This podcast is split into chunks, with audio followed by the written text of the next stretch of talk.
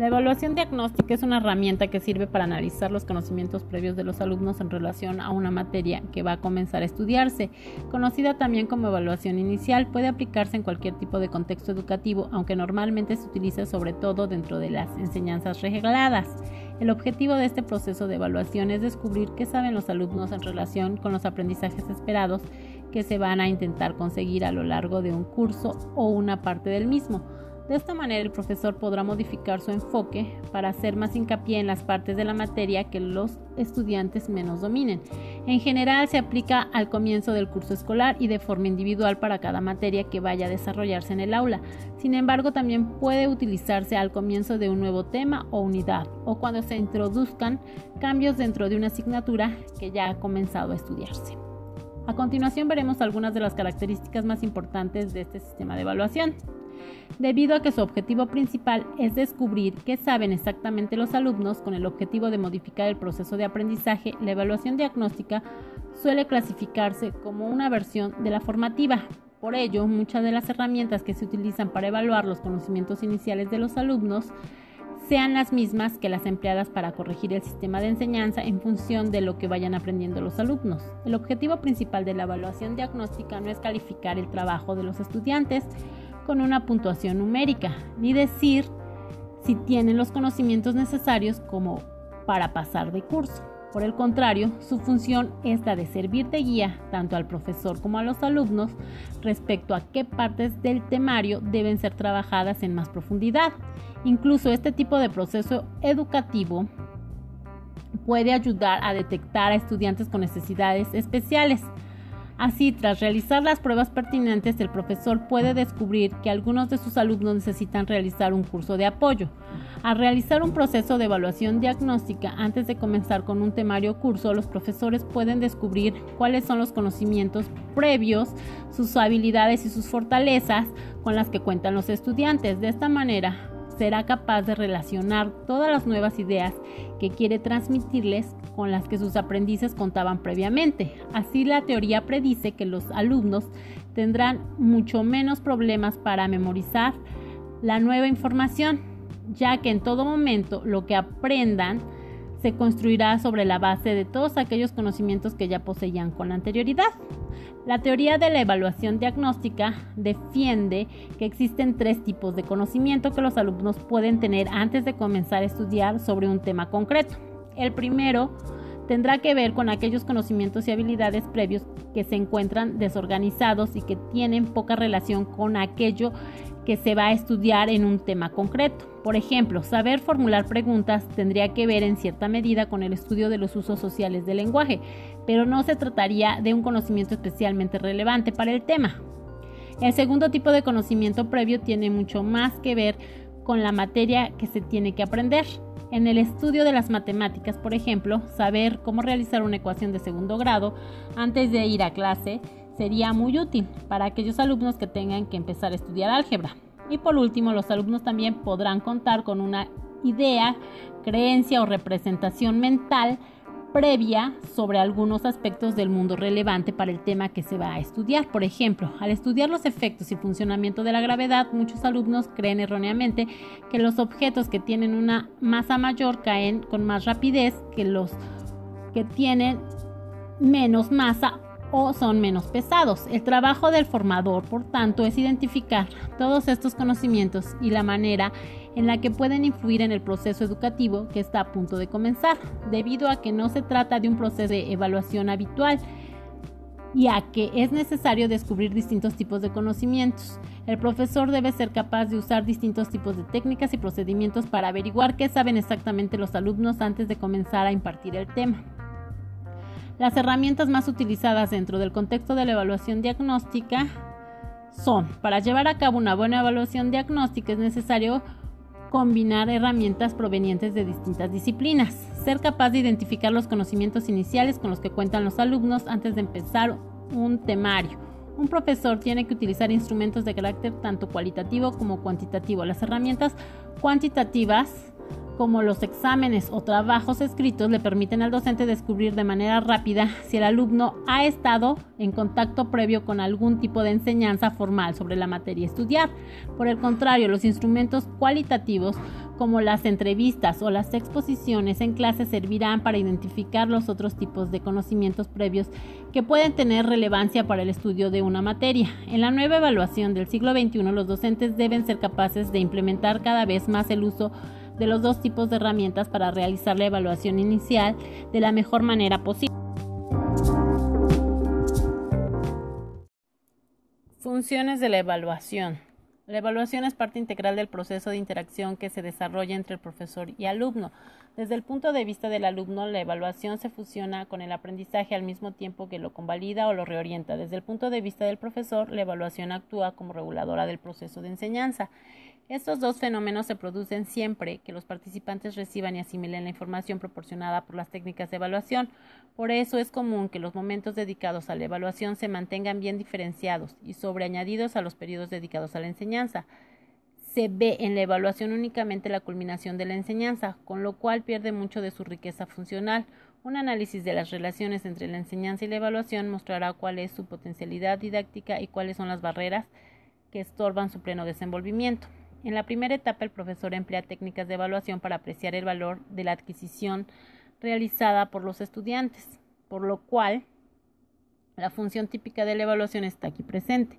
La decisiva presencia del profesor hace que en este primer peldaño de la evaluación se produzca una posible distorsión de la objetividad, aunque los intercambios estén específicamente reglados por la institución educativa, que establece el principio de que se debe dar un trato igualitario y equivalente a todos los alumnos.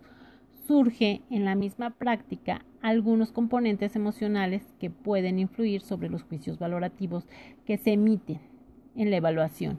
En esta dirección, el profesor no tarda en enfrentarse consigo mismo como objeto de la evaluación.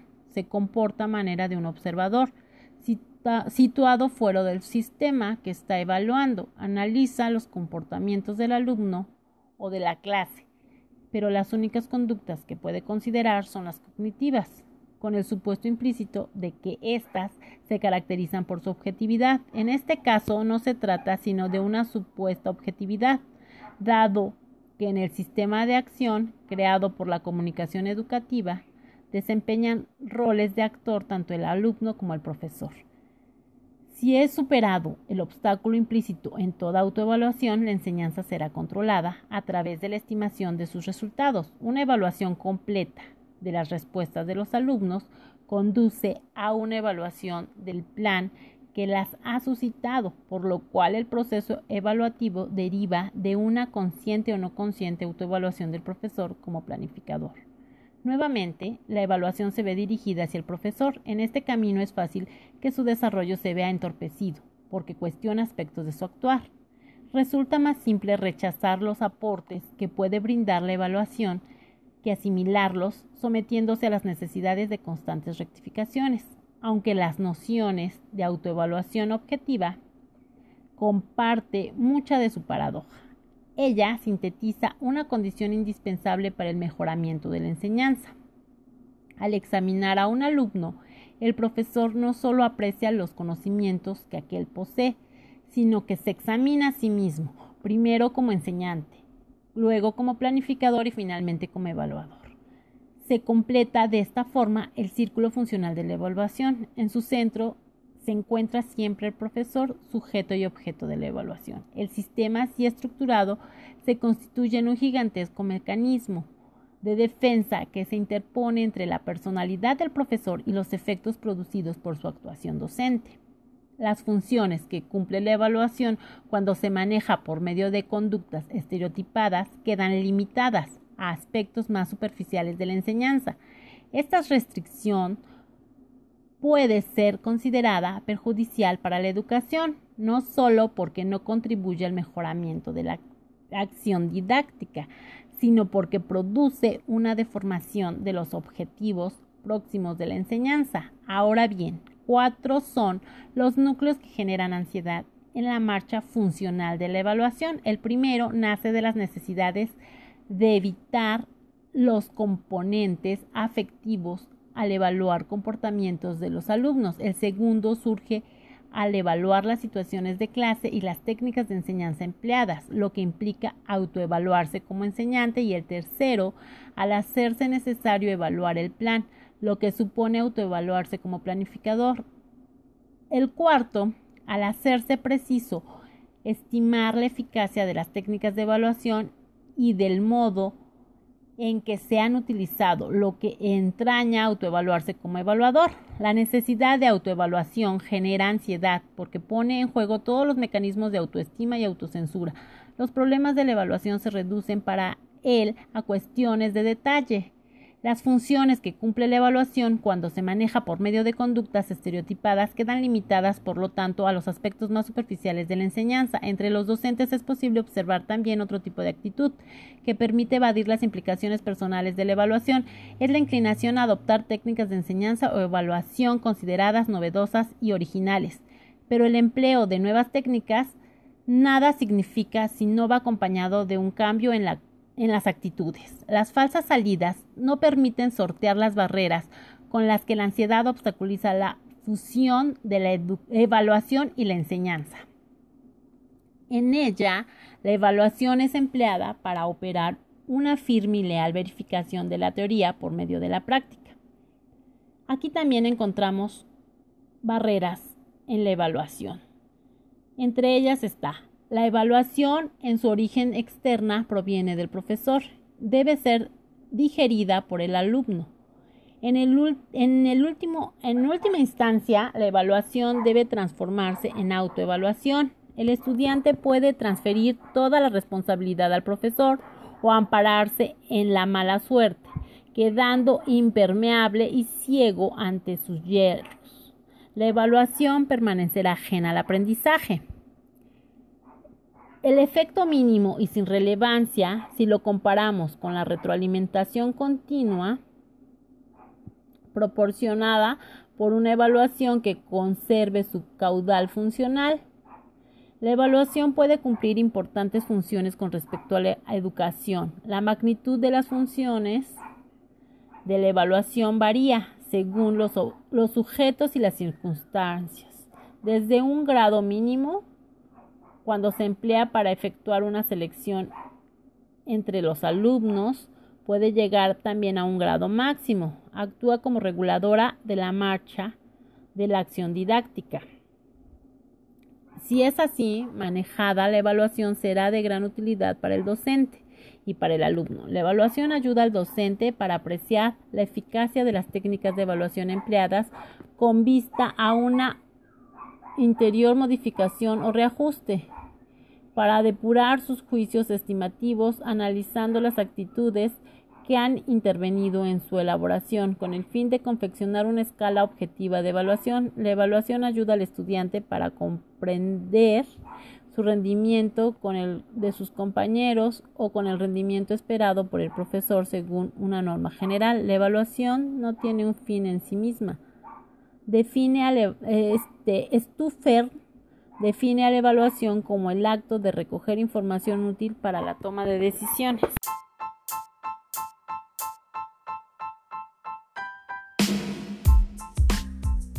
Funciones de la evaluación. La evaluación es parte integrante del proceso de interacción que se desarrolla entre el profesor y el alumno.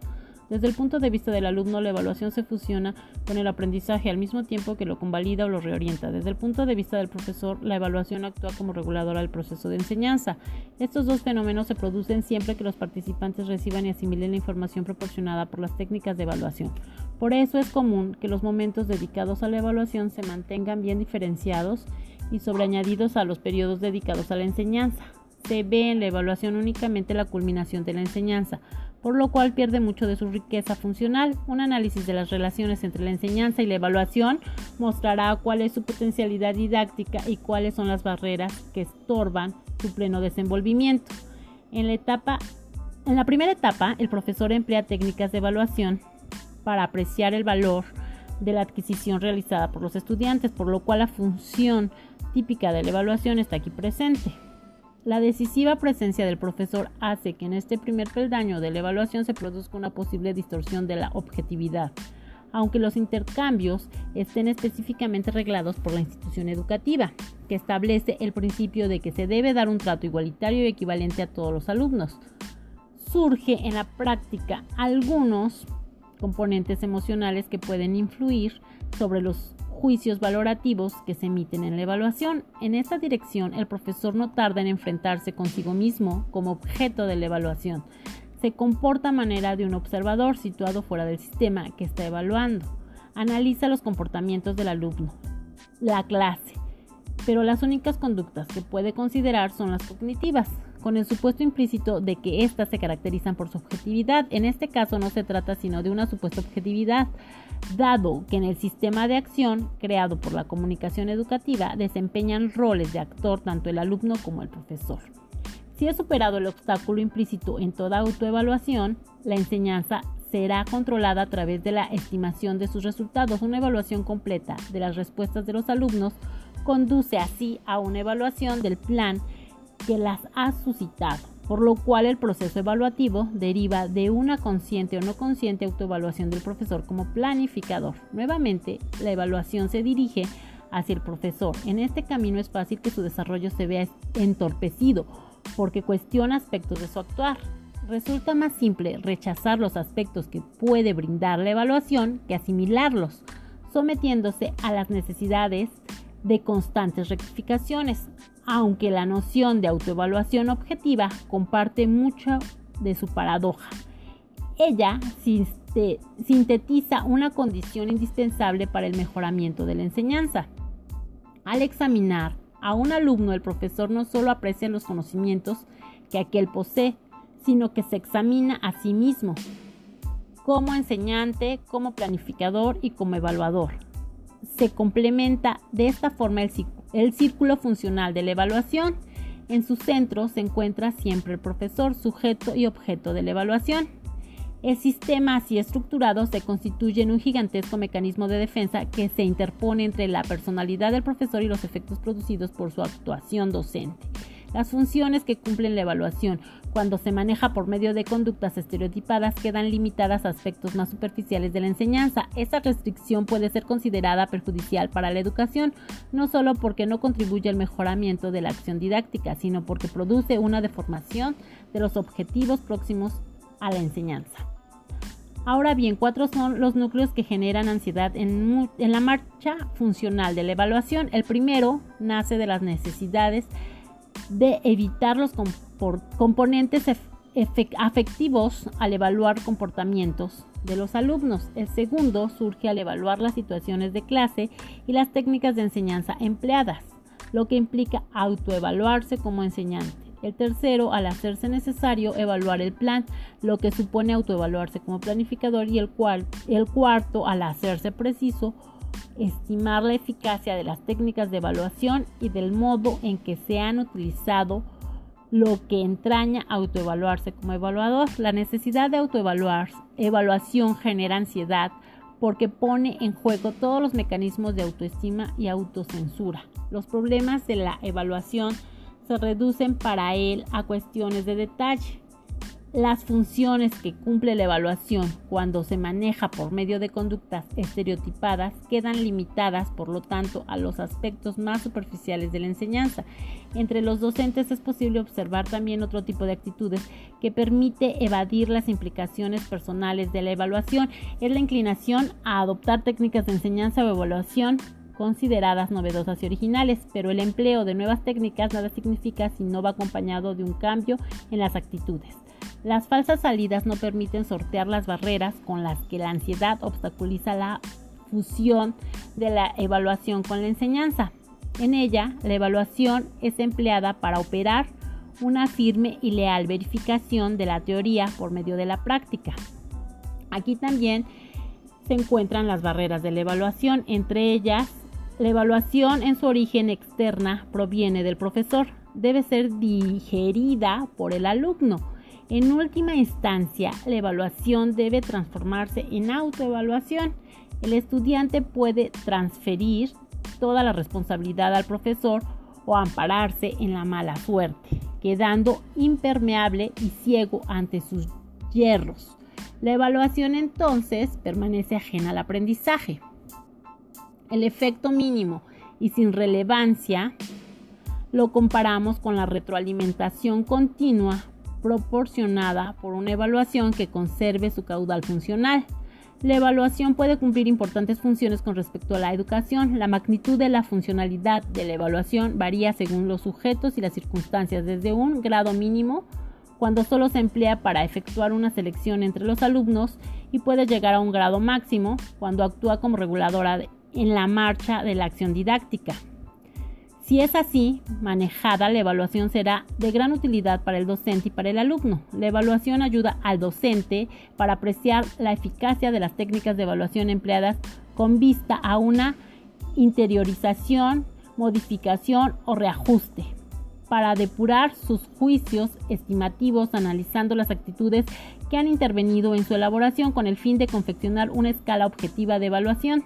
La evaluación ayuda al estudiante para comparar su rendimiento con el de sus compañeros o con el rendimiento esperado por el profesor según una norma general. La evaluación no tiene un fin en sí misma y también es definida como el acto de recoger información útil para la toma de decisiones.